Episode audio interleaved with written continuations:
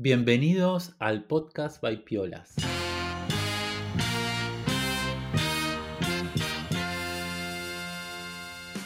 El podcast en el que nos metemos en el estudio y en el trabajo de diferentes artistas contemporáneos. Entrevistamos artistas españoles y de todo el mundo. Antes que nada, feliz año a todos. Este es el primer episodio del 2021. Hola Brenda, ¿cómo estás? Hola Alex, ¿qué tal? Hola a todo el mundo, feliz año. Qué, qué lindo, ¿no? Estrenar año. es una sensación como, no sé, de mucha, de eso, de, olor a nuevo. Así que nada, muy contenta. Eh, es el episodio 30. Estaba recién viendo eso qué número era justo, el, de, el primero del 2021 y, es el 30. Así que nada, eh, me, pintó el agradecimiento también porque bueno, 30 episodios, ¿no? Todo un 2020 entero de, compartir entrevistas y todo con artistas y bueno, nuestros cursos, cursos online y presenciales como... Em, eh, un, montón de, agradecimiento y de, y de eso, y de estar contenta de estar aquí en este episodio número 30. Y, bueno, y con este logro nuevo que empezamos un, un 2021 con mucha energía y, nuevas eh, cosas que ya os iremos contando. Así que nada, por aquí todo eso, muy bien. Sí, exactamente, es un buen momento, ¿no? Como es un número redondo eh, y además empezamos el año, es un buen momento para agradecerle una vez más a la audiencia, a todos los que nos han eh, venido escuchando a través de todo el año pasado, eh, todos los mensajes que nos mandan. Gracias. Y, bueno, también súper contentos porque nos escuchan de distintos países, bueno, más allá de, España, prácticamente de, casi todo el continente americano. Eh, es espectacular. Y bueno, parte de este agradecimiento también viene acompañado eh, de un código de descuento para cualquier eh, taller online, que, curso online que se quieran, al cual se quieran apuntar.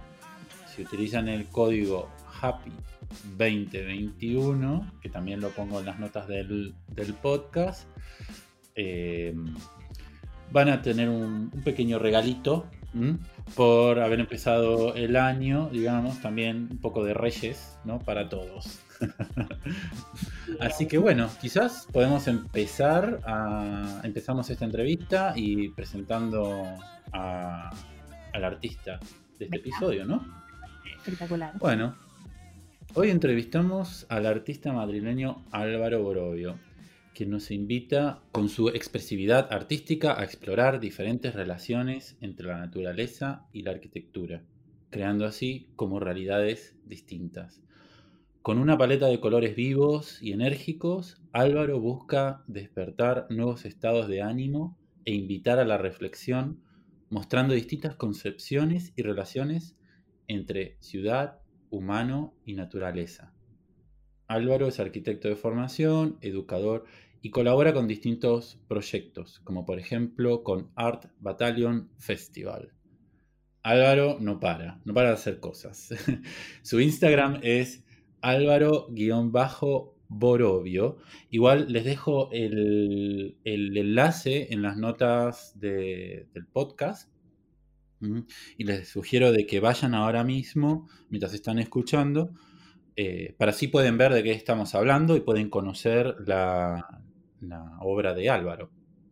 Así que bueno, sin más, eh, pasamos a saludar a Álvaro. Hola Álvaro, ¿cómo estás? Hola, buenos días, ¿qué tal? Hola Álvaro, ¿qué tal? Bienvenido. Muchas gracias. ¿Cómo va todo? ¿Qué, dónde, ¿Dónde te encuentras? Bueno, yo, o sea, el, proceso que estoy elaborando ahora es un poco nómada porque estoy ahora viviendo en Granada y mm, tengo pensado en los próximos ocho años, diez años recorrer partes del mundo, entre ellas Perú, Canadá, eh, también Vietnam. Entonces voy a ir desarrollando unos trabajos que luego se, verán un poco reflejados en, en este caso en, en lienzo, pero no, estoy cerrado a ninguna otra, a ningún otro medio. Mm, qué guay, qué bien. O sea que ahora estás eso, explorando como en Granada y luego ya te vas, es itinerante, ¿no? Está, claro, yo, yo por, por suerte o por desgracia eh, estudié arquitectura. Digo por desgracia porque es una carrera que te condiciona, entonces mi, mi obra se basa la gran mayoría en, en estudios arquitectónicos. Aquí estoy colaborando con la universidad y con, y con el Centro de Investigación, el CSIC, de, de Investigaciones Árabes. Entonces, eh, es un poco el, el, desarrollo de mi obra va a ser, va a ser todo más, eh, digamos, basado en arquitecturas vernáculas, etc. Luego también me fijo en la, eh, temas como la figura, temas como el paisaje, están metidos en mi obra, pero de forma más tangencial, no, no tan directa. Qué guay, qué interesante. Bueno, ya nos irás contando, nos iremos preguntando bastante sobre esto que nos acabas de contar, porque veníamos un poco con, Alex mirando tu obra y preguntándonos varios aspectos, así que bueno, ya, ya empieza a tener un poco de, color eh, a respuesta a todo lo que queríamos preguntarte. ¿Y por qué eh, Granada? ¿Por qué empezaste tu viaje por Granada? Bueno, eh, fue básicamente porque yo iba a estudiar arquitectura en Granada, al final lo estudié en Madrid, se me quedó la espina. Y luego también que la Alhambra es un, es un monumento que, para quien no lo sepa, es una de las, de las maravillas antiguas más, más relevantes del mundo, ¿no? Entonces yo creo que, era, que había que estudiarla, que había que verla, que había que, que analizarla y luego, en mi caso, como, digamos, como creador o como, digamos, transformador, ¿no? Eh, cambiaría un poco esa concepción que tengo de, los espacios y de, y de la simbología, sobre todo, que son antiguos poemas árabes, lo que está inscrito en, las paredes, eh, hacia una arquitectura, más en, en, lo que es la obra, en el lienzo, vamos. Mm. Qué guay, qué guay. Sí, eh, la Alhambra es eh, espectacular. Para el que no la conoce, es, eh, totalmente recomendable ir a verla. Es increíble, increíble. No sabía que eran, que eran poemas todo lo que está inscrito ahí. Muy interesante. Bueno, entonces ya abriste la puerta del tema ah, arquitectura, pero me interesaría saber ¿Cuándo empezaste a estar en contacto con el arte? ¿Cuándo nació Álvaro el artista? Porque, a ver, yo relaciono la arquitectura más con el diseño, no tanto con, mm. el arte. ¿Cuándo, ¿Cuándo, te empezó a picar ahí el gusanillo por... bueno, a mí, yo en realidad nunca, nunca me, ha, picado un gusanillo, porque creo que siempre, eh, desde que soy pequeño, pues he visto un poco la forma de transformar o la forma de, involucrarme de una forma diferente en el mundo en el que estamos, ¿no? Mi madre me dijo que la primera vez, pues, pues sí, que, había un bote blanco en el suelo y ella no sabía de dónde había salido ese bote y veía los muebles de la casa totalmente, pues, colocados. Entonces, bueno, se le ocurrió, se le ocurrió mover un mueble, entonces tú sabes que los muebles tienen normalmente una estructura heterogénea enfrente y luego la parte de atrás es plana normalmente los, muebles de una casa, ¿no? Para que encajen, mm. encajen, en la pared. Pues todos los muebles por detrás estaban pintados con, blanco y con unas formas y tal. Y ahí tenía tres años, creo. Eh, lo que más me sorprendió de la historia no es eso, porque eso cualquier niño lo puede hacer, sino que no hubiera manchado. Porque al final, eh, cuando es tan pequeño, es difícil manchar. ¿no? Entonces siempre me... Nunca he visto el arte desde un punto de vista tampoco como de exhibición, ¿no? Que no lo critico tampoco. Hay artistas como Damien Hirst, Andy Warhol que me, encantan y, lo, admiro, pero yo no voy tanto por esa línea. Mi línea es más de investigación, incluso encriptada y jeroglífica. Mm, qué interesante, qué interesante. Entonces, desde niño siempre has estado conectado de alguna manera con, con, con el arte, o sea, has pintado, o sea, seguiste ahí más allá de esa primera, de ese primer contacto, digamos, ¿no? Esa primera llamada de atención, ¿no? Por parte de tu madre. Eh, ¿Siempre has estado en contacto con el arte? No, o sea, no, no, no creo que sea que yo haya estado en contacto con el arte, sino que yo eh, he intentado, pues, de alguna forma, eh, generar mundos que, los cuales pues eh, a mí me, generan otras emociones, ¿no? Y luego, y luego, yo creo que para... Es que a mí a veces la palabra arte y artista se me queda un poco grande. Yo sé que lo usamos muy... pero casi, casi definiría mis procesos como, como inventos, ¿no? Como, como inventos científicos donde a mí me emocionan en el sentido a veces técnico, incluso la palabra, por eso decía antes lo de arquitectura, y luego pues por casualidad o por o casi por, por inercia gusta al, ser humano, al público, a los coleccionistas que, tienen mi obra. Pero no, no es un ejercicio de, estrategia ni tampoco es un ejercicio de, marketing en ese sentido, de, eh, como, como, está establecido ahora mismo el mundo contemporáneo y el arte contemporáneo. Mi obra es una obra más, más artesanal, pues tipo a pintores tipo Antonio López o, tipo, que no tiene nada que ver mi obra con la de Antonio López, obviamente, pero es otro tipo de, obra. Eh, y repito, eso no quiere decir que a mí no me guste el, mundo el mundo más exhibicionista, el mundo más, eh, digamos, polémico del, arte, que a mí me encanta y, creo que es súper importante que exista.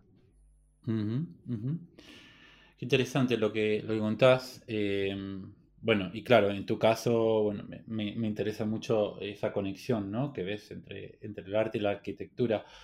Em, ¿Cómo, eh, o sea, he conocido unos cuantos eh, arquitectos, ¿no? Que también, eh, que, también pintan y muchas veces los veo como imaginándose esos espacios que diseñan, ¿no? Conjuntamente con el diseño o, la creación de una obra, de una obra de arte, como, como eh, conectándolas.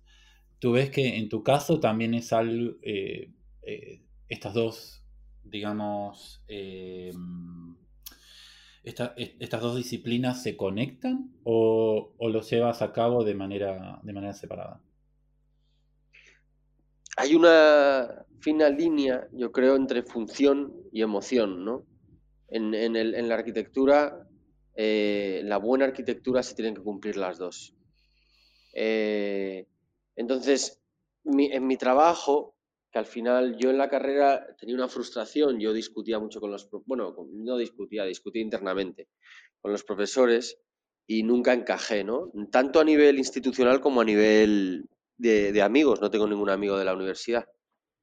Mm. Em, y no es que no tenga amigos, pero el tema es que, eh, el tema es que nunca he visto la arquitectura de una forma técnica, siempre la he visto también de una forma emocional. Y a mí una, una, carrera que me, que me, emocionó mucho fue, fue la de proyectos arquitectónicos, que la tenemos toda la carrera. Y es una carrera donde tú a nivel gráfico te puedes explayar en el papel, te puedes explayar en, en en, todo lo tridimensional y bidimensional de una forma eh, gráfica con el dibujo. Entonces, para mí eso fue fundamental. Vi en el dibujo eh, una, como una forma de, crear muy, muy diferente al de la pintura también, que es ahora mismo mi mezcla que estoy haciendo es pintura-dibujo y, es un poco la, la, clave un poco de, mi, de la obra ¿no? que genero. Qué guay. Álvaro, la verdad que tu, obra es muy curiosa em, y bueno, y todo esto que nos estás contando es súper eh, inspirador, ¿no? Como que buscas a través de los, de los materiales, el dibujo y demás, eh, poder eh, contar todo eso que, tienes ahí adentro y que, y que te mueve, ¿no? Los jeroglíficos, bueno, hay como mucha data, pero mm, bueno, eh, sabemos que es una pregunta que no es muy fácil, pero nos gusta hacerla siempre porque mm, creemos que, también está bien que, cada artista pueda describir de alguna manera cómo se ve, ¿no? Más allá de nuestras preguntas, eh, cómo, ve su obra o qué es lo que quiere contar con su obra. Entonces, a ver, te damos el desafío de que puedas por ahí contarlo y, describir tu arte a alguien que no lo conoce. Bueno, pues muchas gracias por darme la oportunidad. Yo a mí eh, me veo como un científico más que como un artista, porque un artista al final eh, creo que mm, está obsesionado en mostrar sus emociones, ¿no? De alguna forma, o, su, o sus mundos. Y yo en mi caso no, porque yo el, mostrarlo no, no es, yo es más el, el, generarlo, ¿no? El generarlo sí me obsesiona y el, y el terminar a veces ciertos trabajos. En ese sentido me siento como un científico. Luego, a mi obra la veo como una obra, eh, bueno, el trabajo que desarrollo es un trabajo de invención y haciendo hilo con, con, lo otro de la carrera, pues lo que no me han dejado hacer en arquitectura, ¿no? Lo que no me han dejado desarrollar en la carrera de arquitectura lo estoy desarrollando aquí. Daros cuenta que en España, bueno, ya lo sabéis, que el mundo del arte está, es, es mínimo, ¿no? Comparado con países anglosajones como Londres.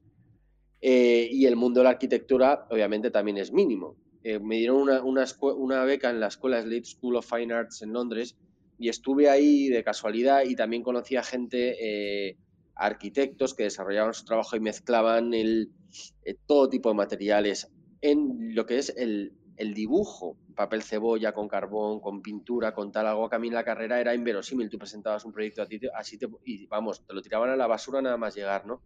Entonces, eh, creo que a un niño y a una persona y una persona que empieza con el arte nunca se le puede decir que no a nada, ¿no? Porque el, no no existe en el arte y en el mundo de, la, creación, ¿no? Entonces yo creo que, que, mi, trabajo se parte de la imaginación y, acaba en la imaginación. Qué guay. Qué bien, qué bien. Y con respecto al proceso, em, no sé si tienes un proceso, primero empiezas por el dibujo, bueno, me imagino que habrá una investigación, por esto que contabas antes, que es gran parte de tu obra, eh, pero ¿cómo es que lo vuelcas al papel o al lienzo? ¿Cómo, cómo empiezas de alguna manera? Es, por, es espontáneo. O sea, como, te, como os decía antes, no, tiene una, no tengo una estrategia eh, en general. Eh, no soy una persona estratégica, entonces al no ser así, pues tampoco tengo una estrategia clara en el lienzo. Yo empiezo y luego voy desarrollando esos mundos. Es como la creación, va a sonar un poco cursi, pero es como la creación del universo. Al final, cuando se crean ciertos universos, ciertas, ciertas formas, células, la biología, etcétera, no siguen, siguen unos patrones, siguen unos mm, patrones más o menos ordenados o más o menos funcionales, pero no siguen unos patrones estrictamente, estrictamente ordenados, ¿no? Entonces mi trabajo crece un poco así, como un musgo, como un, pues ya que está tanto de moda como un virus, ¿no? Crece como, como un virus positivo, ¿no? Porque todavía tampoco sabemos quién, quién, es, quién es el... Va, a sonar un poco fuerte lo que voy a decir, pero no sabemos todavía el, el, el, ser vivo el que es el que es el malo y es el bueno, ¿no? A nivel, a nivel histórico, ¿no? A nivel... Entonces mi, mi, obra, mi obra es un poco eso, se desarrolla de forma totalmente espontánea, por eso te digo que no, como un proyecto arquitectónico, al final tú tienes unas bases, tienes unos contextos, una contextualización y luego tú vas desarrollando entonces, en eso. Mi obra es verdad que se entiende mucho mejor en, como, bueno, como el 95% de las obras de todos los artistas, en directo, porque tiene mucho detalle, eh, mezclo mucho el lápiz con, el, con la tinta, algo que me dijeron en, el máster de Bellas Artes que no hiciera, pues basta que me lo dijeran para que lo hiciera. Entonces, eh, mezclo todo tipo de estos, la pluma, el, el, óleo y luego les doy unas capas de barnices para que no se caigan ni nada. Entonces, eh, así es como, como se desarrolla mi obra. Ahora estoy trabajando en lienzos de 10 metros, porque el taller en Madrid es un taller que es grande, pero aquí el taller es más reducido, el de Granada. Entonces los voy enrollando y eso, eso me gusta también, porque voy escondiendo la obra, la voy abriendo. O sea, no, no tengo todo expuesto ¿no? en el taller como, como me solía ocurrir, sino que es más un cerrar y abrir. Eh, estoy cambiando, cambiando, también la forma de, de, trabajar, porque aquí trabajo una forma más zen, con menos materiales, con menos con menos de todo, ¿no? Y a veces nos damos cuenta que para trabajar y para vivir no se hace falta tanto, ¿no? Entonces, bueno, eh, es un poco ahora mi metodología. Yo creo que lo interesante también de, un artista y de un creador es la capacidad de transformación, ¿no? No solo de su trabajo, sino, sino también de su, de su ser, ¿no? Y entonces, mm. esa capacidad de transformación que tenemos también luego afecta directamente a nuestra obra. Totalmente. Y ese proceso de investigación que, comentabas antes, eh, ¿cómo es o a qué te referías exactamente? Proceso de investigación, eh, bueno, yo investigo totalmente todas las eh, morfologías de edificios, en este caso de edificios antiguos, de todo lo que hay debajo de la tierra, por encima, por el medio. Entonces, bueno, es un ejercicio muy, muy meticuloso y muy tedioso, ¿no? Entonces, eh, es un ejercicio casi científico, no lo considero tanto un ejercicio artístico. Entonces, a partir de ahí, eh, con todas esas ideas que van surgiendo de todas esas investigaciones, pues yo genero mi trabajo. O sea, mi trabajo no se genera de una invención mía, no existe tanto las, o sea, existen las invenciones, pero me refiero, no es una invención, es una, algo que viene, como toda invención, con, un, un, pozo, con, con un estudio muy, eh, muy, muy complicado que hay detrás, ¿no? Entonces luego surge mi obra. Mm, así con ese, ese bagaje que uno va a veces digo mi, a veces digo mi obra, pero no es tanto mi obra, porque es una obra que se ha generado por obras de otras personas. Entonces, bueno, yo creo que, los artistas somos eso, ¿no? Un poco también eh, coger el, el, relevo del otro, de los otros, en este caso los antiguos constructores de la Alhambra, y yo un poco transformarlo. No sé si realmente si ven mis, mis dibujos dentro de 500 años van a identificar que, es, es un, un, artista que estuvo dibujando la Alhambra, pero es algo que entraba antes. Un, yo es lo único que veo distinto del artista, eh, o sea, lo, lo único que me identifico con el artista, que realmente tenemos la necesidad de, de crear, ¿no? Y esa necesidad es como respirar para, o para otra persona hacer una intervención quirúrgica. O sea, me refiero que nosotros, yo sí que siento esa necesidad, ¿no? Esa necesidad es remarcada y luego ya pues lo de artista o arte y tal, bueno, eso, eso ya son términos que definirá los expertos. Qué interesante todo lo que, lo que cuentas. Y bueno, con, con Brenda eh, estábamos mirando tu, tu serie Exodus Em, y nos gustaría quizás eh, ahondar un poco en ella. No sé si nos puedes contar eh, detalles sobre qué es lo que tratabas de representar, por ejemplo, de qué se trata un poco. Trata del coronavirus, básicamente. Eh, fue una, obra que he generado antes, durante y post el coronavirus. Éxodo se refiere básicamente a los éxodos mentales que hemos tenido todo ser humano en este confinamiento en donde, bueno, llegaba un momento que la casa se echaba encima, llegaba un momento que la persona que teníamos al lado se echaba encima también. Eh, no en mi caso, porque yo viví una experiencia muy bonita, pero yo sé que ha habido momentos duros en general en, el mundo. Y bueno, yo a nivel creativo pues generé, generé esos éxodos, esos, esas liberaciones eh, que, son casi bíblicas, ¿no? Eh, de, de, la, gente y, del, y las mentes humanas yéndose hacia otro sitio, ¿no? Yo, por ejemplo, para dormirme, por poner, unos por poner un ejemplo para que ilustrar esta exposición, siempre pienso en un viaje, ¿no? Pues que mm, entonces me relaja, eso me relaja y entonces me quedo dormido eh, todas las noches. Entonces, o pinto un cuadro también y eso me quedo dormido, ¿no? El cuadro siempre obviamente se queda sin terminar y luego no me acuerdo al día siguiente de lo que he pintado. Pero, pero el tema es que en este caso es un poco esos viajes ¿no? que generamos cuando estamos en unas situaciones más asfixiantes o más complicadas. Entonces el arte, yo a nivel terapéutico también y a nivel un poco incluso eh, mental, no hablo de solo de la pintura, eh, hablo de todo tipo de, expresión creativa, artística, emocional, eh, pues, pues es lo que se generó durante esto. Entonces yo lo llamé Exodus por hacer referencia a la Biblia. hemos, yo crecí con una religión, con una, educación así más más católica eso hizo un poco de pozo, ¿no? Al final, pues te quedas con ciertos términos, te, te quedas con ciertas experiencias. Mm. Sí, muy interesante lo que contás. Yo creo que el, em, el arte ha tenido un papel eh, en esta, digamos, en esta pandemia, ¿no? Y confinamiento. Mucha gente se ha volcado al arte también como, como refugio también. Y al mismo tiempo, como tú dices, ¿no? Éxodo. Y me preguntaba si esto tenía algo que ver o no, porque eh, he visto eh, tu, serie de mm, eh, relacionado con lugares, ¿no? O sea, Santa Mónica, Costa Rica, El Cairo. Nos, nos, has contado de que vas a viajar también. Esta serie que acabo de mencionar está relacionado con viajes pasados también. Exacto, exacto. Son, cuadros que y obras que se generan durante el viaje eh, o después del viaje. Me acuerdo que en un viaje a Tanzania, por ejemplo, eh, perdí toda mi obra. Había generado como unas 10 obras o, 15 acuarelas grandes y, las perdí. Pero bueno, no fue eso lo importante. Lo importante es que ahí estuve y luego cuando llegué al taller lo, lo volví a generar, ¿no? Obviamente a lo mejor no tenía la frescura ni la autenticidad que, con la que la hice en el momento, pero sí, para mí viajar, fíjate que es un esfuerzo muy grande porque soy una persona que, que, a veces me, me, cuesta un poco salir de mi estado de confort, entonces, pero me esfuerzo, ¿no? Me esfuerzo porque luego en el viaje sí que es verdad que yo genero una obra muy distinta y sí que, sí que cambia radicalmente mi, obra, ¿no?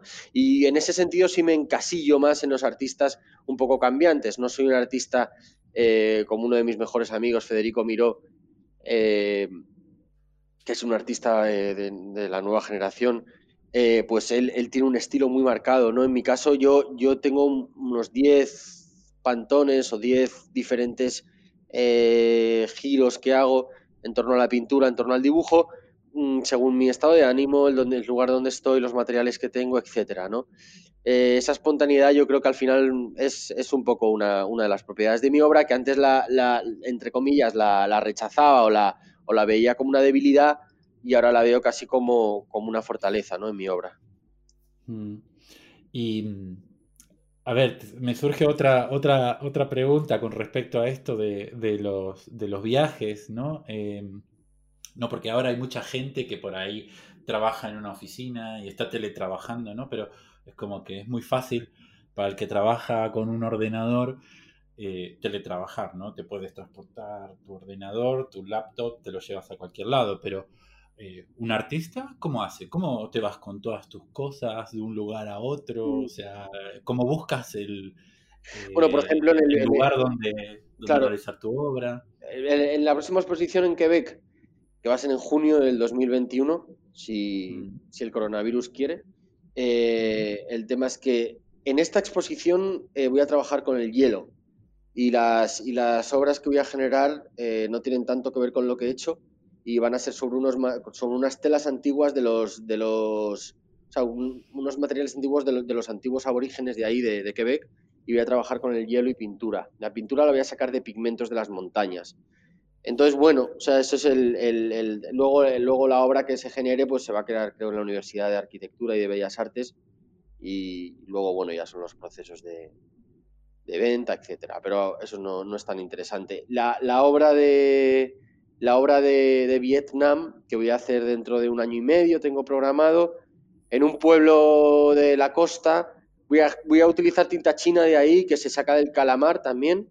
Y, luego, pues los lienzos, las maderas, etcétera, etcétera, pues los sacaré de la, de, también de la zona. Entonces, bueno, me gusta coger materiales de la zona. Una de mis referencias básicas en la, en la, pintura, que no tiene nada que ver con lo que hago, pero al principio tengo obra parecida, es la, bueno, ya lo conocéis, el artista Miquel Barceló, que él viajó por, él tiene, él tiene su taller en Mali eh, y tiene, bueno, varios talleres.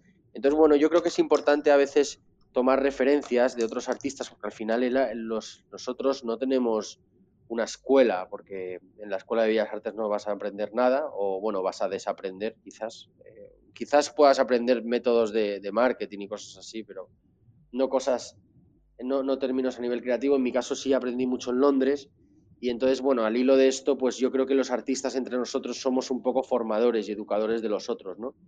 Incluso docentes. Yo, pues en mi caso, aprendí de, este pintor que viajando y que viviendo, eh, digamos, eh, utilizando incluso materiales de otros lugares, generas unas obras diferentes, ¿no? Qué guay. Justo era una, una de las preguntas que teníamos con Alex porque nos intrigaba mucho, ¿no? ¿Qué tipo de materiales usabas? Hay veces que tratamos de adivinar, bueno, esto será óleo, esto tal. Y con tu obra nos pasaba que, había como muchos pigmentos, que ahora me cierra todo con lo que decías, ¿no? Bueno, no voy a usar pigmentos de la montaña y la tinta china la voy a sacar de la tinta del calamar. Em, esto tiene que ver, evidentemente, con, esta obra Éxodo, pero ¿ya lo venías eh, implementando antes? ¿Qué, ¿Qué, sueles usar de materiales clásicos y luego si ya no quieres contar los otros? Pero ¿cómo haces? Como para que todo...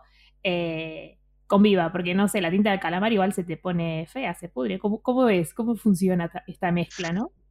Bueno, al final en, la tierra todo se va a acabar, aunque suene un poco duro, pudriendo, ¿no? Es decir, o sea, los materiales eh, siempre tienen un, tiempo de duración. Los óleos de, Francisco de Goya en 50.000 años ya no existen.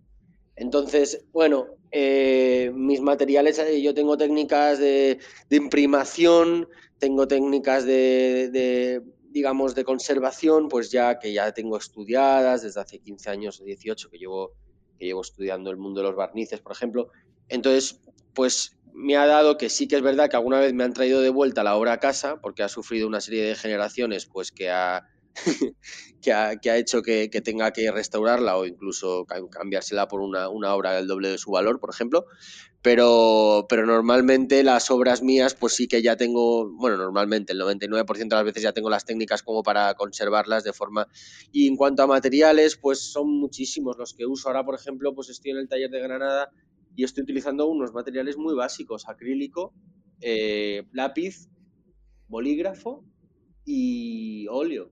Óleo no mucho, porque el óleo en grandes cantidades no es bueno, pero en el taller de Madrid, por ejemplo, o en alguno que he tenido fuera de Madrid, sí que, sí que utilizo eh, hasta 100, 150 tipos de materiales distintos. O sea, que debería, sería una clase de dos horas para explicar todo esto.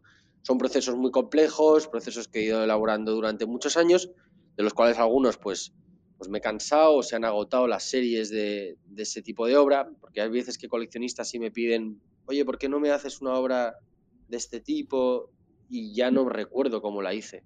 O sea, directamente no tengo tampoco un, un, cuaderno de bitácora donde apunte, este material lo puse encima de este, debajo de este, porque este tal reaccionaba de esta... No. O sea, yo creo que al final me gusta esa, incluso ese dejar la obra como un cierto misterio. Ahora me estoy leyendo bastante Leonardo da Vinci.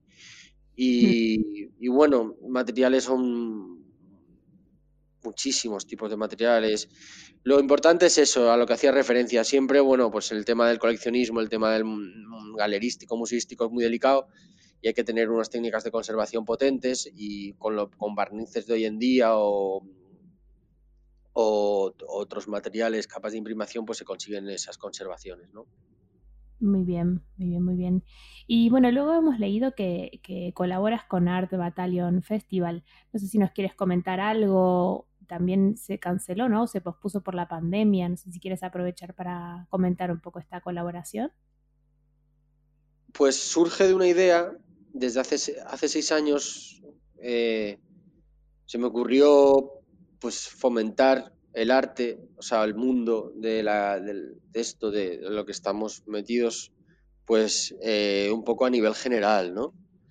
Y Juana Edith Piurula, que conocí, que es la fundadora de Arco, pues ella cuando fundó Arco, pues imagínate, no era nada, ¿no? obviamente nosotros no teníamos tantas pretensiones, pero fue un grupo que hicimos, en principio fueron cinco, luego fueron diez, llegaron a, a cantar incluso en los festivales pues, gente importante, todos, todo obviamente sin ánimo de lucro, eran, eran, eran festivales que, que hacíamos anualmente para un poco relacionarnos entre nosotros, porque es verdad que, que los artistas o los, investigadores, o etcétera, nunca nos, nos juntamos y siempre están los egos y están las cosas y tal. Entonces, bueno, yo a mí se me ocurrió un poco para unirnos y realmente ha funcionado, porque la galería que a mí me representa en Madrid, eh, Lab, pues es la sexta edición que, la, que lo hacemos y hay muy buen rollo entre, o sea, porque aunque suene un cliché, el buen rollo entre los artistas no, no siempre existe. Y, y, sí que es verdad que nosotros en ese sentido lo hemos conseguido y la gente y los artistas que, que han participado son, son muy buenos, gente con unos trabajos excepcionales.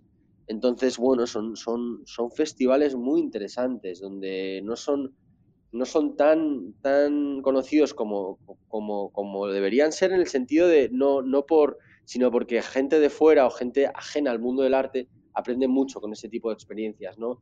Imagínate a lo mejor 14, 15, 19 artistas creando a la vez, a, ver, hay, hay, hay, hay, cosas que se, están, que se han hecho y que se están haciendo de, esas características, pero no a un nivel de meterlo en una galería, de que venga, o sea, lo hacemos de otra forma y, y bueno, fue una idea que me surgió y que está funcionando y eso al final es bonito.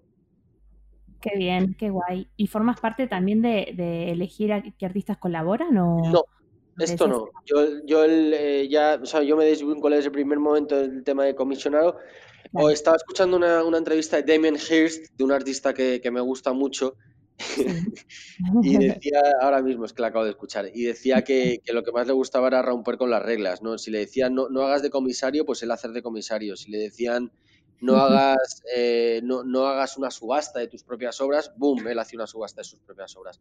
A mí me parece muy interesante, pero yo no lo podría hacer porque yo conozco mis límites, hay que conocer los límites de cada uno, y yo los míos pues ya los sé. En ese sentido, no me considero un, un, un, comisario ni un curador de arte. Eh, a mí es que básicamente porque me gusta casi todo lo que hacen los artistas, entonces sería una locura, eh, no puedo elegir a todos. Eh, eso están los expertos, la gente que lleva la galería, gente muy experimentada, muy, muy, pues, muy disciplinada en ese sentido y que, que ya conocen los procesos de, elección de los artistas. Yo hay veces que, ahora, por ejemplo, sí que eh, hay una chica que se llama Beatriz Lorenzo, que está Íñigo, que está en Instagram, y me encantó su obra y la, y la llamé, le dije, porque a veces hago eso, y le digo, ¿te puedo llamar? Y me dice, y entonces le dije, oye, ¿qué galería te representa? Y me dijo, no, es que no me representa ninguna galería. Y yo, al final, ves artistas buenísimos, buenísimos, que por X o por B o porque no tienen un marketing o porque no tienen una suerte o, porque, o por lo que sea, porque al final es un mundo muy de, muy de circunstancias y de, y de coincidencias, su obra no es conocida, pero claro, yo, yo a veces sí que es verdad que me siento un poco como el Robin Hood en este grupo porque veo a lo mejor un, un artista que me encanta y lo recomiendo, ¿no? Otra cosa es que pase el, proceso de selección. Total, sí, es un poco el, aporte, el granito de arena que queremos hacer con, con, Alex también con este proyecto, al entrevistar artistas y demás, porque vemos que hay muchísimo potencial, ¿no? En España y que no, y que, y que eso, ¿no? Que, que, por ahí mucha gente no, no, lo conoce o tal, entonces bueno, eh, sí que estamos en línea a esto que mencionabas. Y mm, bueno, como última sí, pregunta por mi parte, eh, que me quedó ahí en el aire. Eh, has hablado de un montón de artistas que te inspiran, bueno, has mencionado artistas súper reconocidos en el mundo del arte, ¿no? De la historia del arte, pero mm, de estos así un poco más actuales o que veas que, que, te inspiran y que, y que utilizas por ahí en tu obra, eh, como para recomendar y como para abrirnos la mente a todos, ¿cuáles nos podrías decir? Actuales de mi generación, de la generación de una... O sea, es que, sí, lo que te inspire, ¿eh? más que nada, a ti. Sí, bueno, actuales. Yo ahora mismo, eh, de la gente que me rodeo, pues sí que es verdad que, cojo ideas, pero ahora mismo estoy, con, estoy leyéndome a Leonardo da Vinci, porque, o sea, yo creo que el ser humano tenemos un ego tan grande que nos pensamos que todo lo que hacemos es nuevo, pero al final Leonardo da Vinci o pintores o escultores o incluso están haciendo cosas tan parecidas a lo que hacemos ahora. Lo que pasa es que, claro, ahora lo embelezamos, le llenamos de un tal, de un cual. Mis cuadros son muy parecidos a los de Bruegel o a los del Bosco incluso, ¿no? Hago cosas muy parecidas, incluso a los de Dalí. Entonces, eh, estoy con Leonardo da Vinci, básicamente. Creo que el ser humano tiene 20.000 años de historia así moderna. No son nada, porque nos pensamos que es mucho, que, ha cambiado mucho el mundo del arte y tal, y tampoco tampoco ha cambiado nada. Entonces, lo bonito es eso, que puedo referenciarme a artistas antiguos. artistas contemporáneos, yo creo que a nivel procesual, los más interesantes son el Olafur Eliasson, eh, e incluso Anis Kapoor, porque tienen un estudio de investigadores y a mí eso me interesa mucho. Es decir, o Julie Meretu también. Julie Meretu es una, pintora contemporánea que quien, paralelo, quien no lo conozca es, es brutal. Y, eh, y tienen estudios no que ellos, no donde ellos mandan a sus asistentes a hacer ciertas cosas, sino que es un estudio donde se colabora, se habla, se comparten ideas y eso para mí es lo, más moderno y contemporáneo. Y Art un poco también eh, pretende eso, ¿no? En un futuro pues convertirse en un pequeño estudio donde, donde ideas de distintos artistas se ejecuten, ¿no? no queden en el mero diálogo crítico con el café, ¿no? Sino se ejecuten, que es lo más importante.